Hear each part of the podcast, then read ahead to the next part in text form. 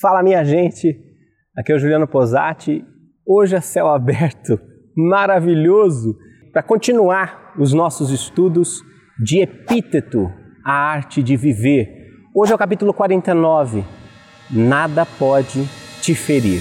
Vem comigo.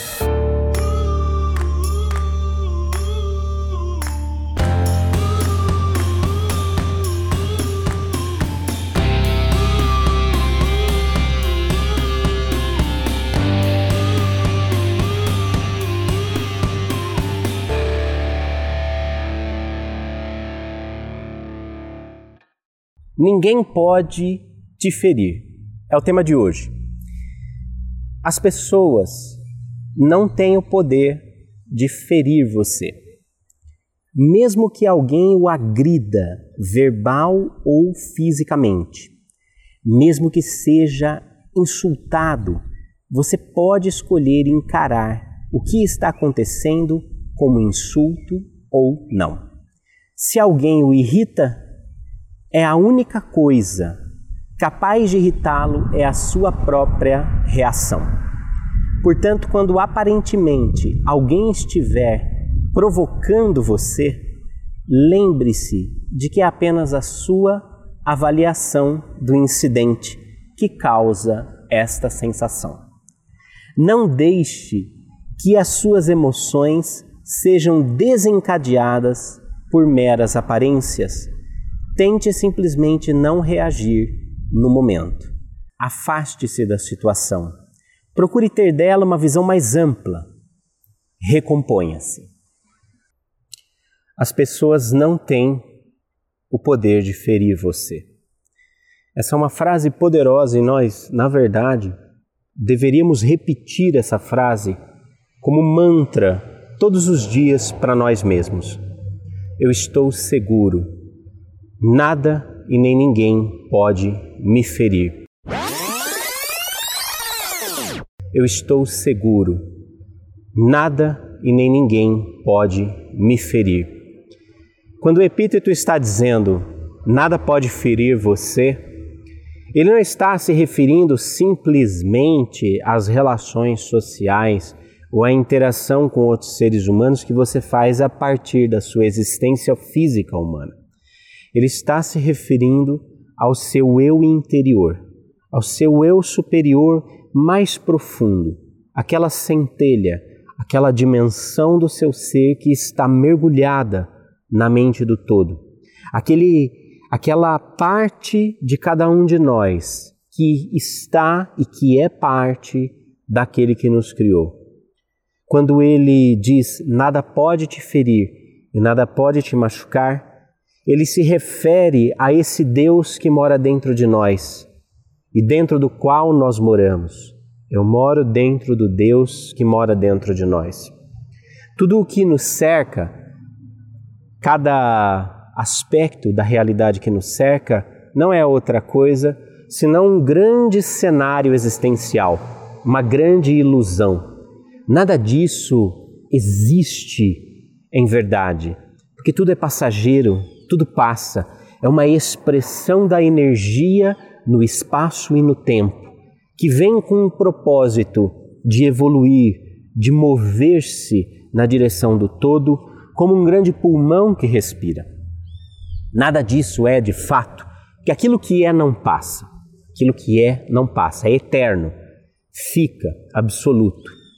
Esse aspecto de nós que é eterno, infinito e absoluto é o que não pode ser ferido. Todo o resto é uma grande dinâmica da nossa mente com o ambiente que nos cerca, com as relações, com a forma como nós sentimos a vida, a forma como eu vejo a vida, a forma como eu experimento a vida, o óculos com o qual eu observo a realidade que me cerca. É este óculos que define a realidade que eu vejo. Se eu colocar um óculos escuro agora, esse bosque vai ficar mais escuro. Se eu colocar um óculos verde, esse bosque vai ficar mais verde. Mas se eu colocar um óculos vermelho, esse bosque todo vai ficar vermelho. E talvez a sensação não seja tão relaxante de estar em meio ao verde, porque eu vou estar em meio ao vermelho, porque eu escolhi vestir um óculos cujas lentes são vermelhas. Quando tudo que vê é sua dor, você não consegue me ver. Percebe? O que Epíteto nos traz é a força do nosso eu superior, que é o cara que comanda a sala de controle que está aqui dentro. Né? Lembra daquele filme Divertidamente da Disney?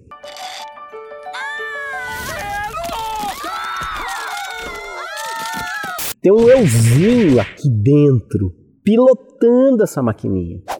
E este eu, este eu não pode ser atingido, não pode ser ferido, não pode ser magoado, não pode ser ofendido, não pode ser agredido.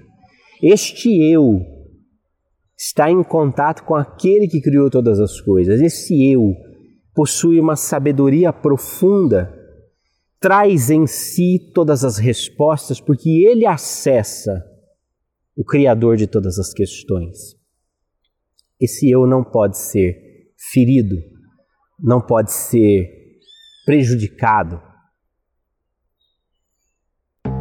Deixa eu retomar o fio da meada.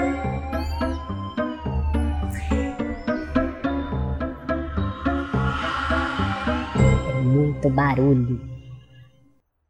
Se alguém o irrita, ficou engraçado essa parte. Se alguém o irrita, a única coisa capaz de irritá-lo é a sua própria reação. Engraçado, né? Meu apartamento aqui, eu tô aqui, ó, na frente do meu prédio. Parece que eu tô no meio da selva amazônica, mas eu vou mostrar para você. Olha ali, ó. Ó, Ali tá meu prédio. As janelinhas. Tá atrás disso aí. Eu. Eu vim gravar nesse bosque que tem aqui, porque lá em cima eu ouço tudo, todos os carros, tudo. Falei, cara, vai ficar uma desgraça esse som. Já puto, porque dava para ouvir um caminhão a 8 quilômetros de distância. Aí desço, parece que o carro está passando em cima da câmera. Uma barulheira desgranhenta. Enfim, e tô aqui conversando com o Guilherme na edição para falar, putz, será que esse bagulho vai prestar? Daí vem essa frase para mim de presente do epíteto, né? Se alguém o irrita, a única coisa capaz de irritá-lo é a sua própria reação. Isso é muito foda. Isso é muito foda. Porque eu posso ficar puto com os carros que estão passando, que estão fazendo barulho. Eu posso ficar puto com os vizinhos que ficam enchendo o saco, passando toda hora, porque parece que nunca viram uma câmera. Eu posso ficar puto com tudo isso. Mas e aí? Isso não muda nada. Eles não estão pensando de fazer isso. O que está me irritando? São eles ou é a forma como eu reajo às situações que me cercam? E se eu tocar um foda-se também? Entende? E se eu falar, tá, beleza, tá passando aí, ah, tudo bem. Percebe? A mesma situação deixa uma pessoa extremamente puta a mesma situação deixa outra pessoa. A pessoa fala assim, ah, legal, bacana, tem problema, foda-se. Percebe? No fundo, a arte de viver tem muito a ver com a arte de saber ligar o foda-se. Com a arte de perceber que, cara, eu não vou dar ou eu não vou reagir de uma forma que transforme as coisas em motivo de irritação. Eu vou reagir de uma maneira que eu transforme as coisas ao meu redor em colaboradores do meu processo evolutivo. E eu descubra o que, eu tenho para aprender com cada coisa e com cada situação? Isso não tem a ver com ser um pamonha, na minha opinião, não tem a ver com ser um palerma, com ser um idiota. Simplesmente, né? Porque o pessoal confunde ser bom com ser bobo, né? Ah, então nada. Nossa, vai lá, faz gato e sapato do cara, arregaça com o cara, fode com a vida do cara, prejudica o cara, né? Caga na cabeça do cara, mas ele tá lá porque ele leu epíteto, então nada pode ferir ele. Não.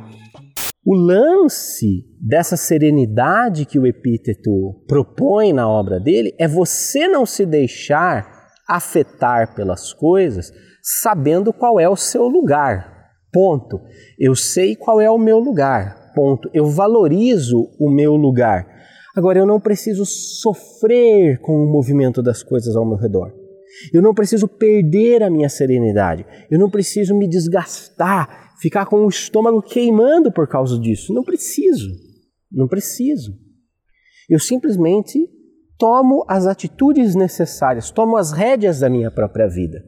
Porque, cara, se o cavalo que você está cavalgando tá brabo. O quê? Ah. Você está com as rédeas na tua mão. Acalma. Agora, se as rédeas do cavalo estão na mão do outro, como é que você vai reclamar que esse cavalo está bravo? Você percebe? A vida é sua. A vida é sua. Assuma as rédeas da sua própria vida. Então, o que ele está dizendo, quando a gente diz que o outro me. essa pessoa me irrita, o que ele está explicando para a gente é que a gente está dando as rédeas da nossa, do nosso sentimento, as rédeas da nossa vida, as rédeas da nossa experiência na mão do outro e deixando que ele dirija a nossa vida. Ora, a vida é sua, o cavalo é seu, o carro é seu, assume o volante, assume a direção.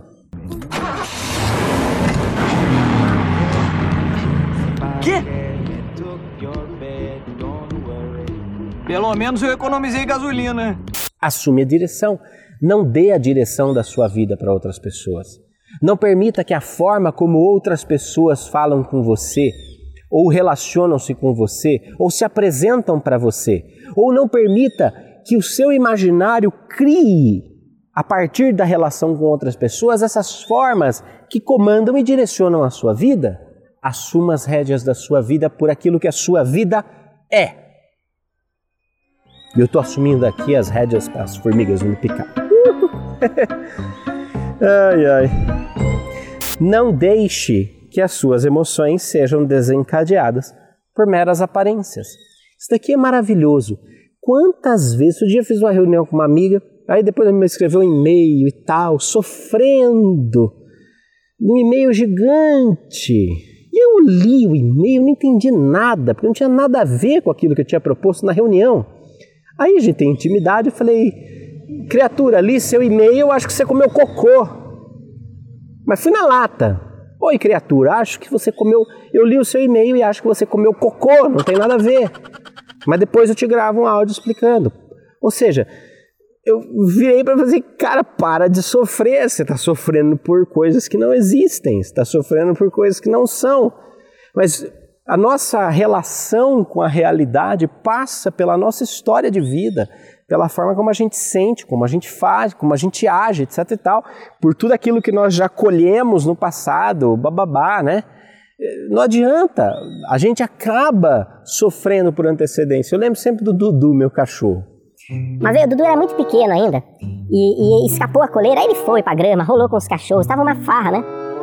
Cara, de repente a, coleira fez um lacinho, assim, sem querer.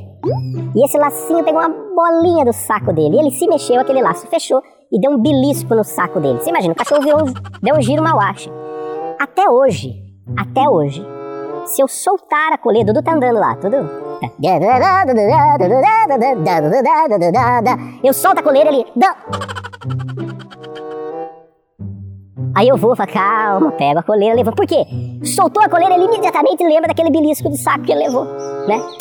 Então o que, acontece? Quando ele está falando assim, ó, não deixe as suas emoções sejam desencadeadas pelas meras aparências, é cara, nem tudo que parece é, né? Mas nós interpretamos a vida a partir dos episódios onde a coleira beliscou o nosso saco, beliscou a nossa bunda.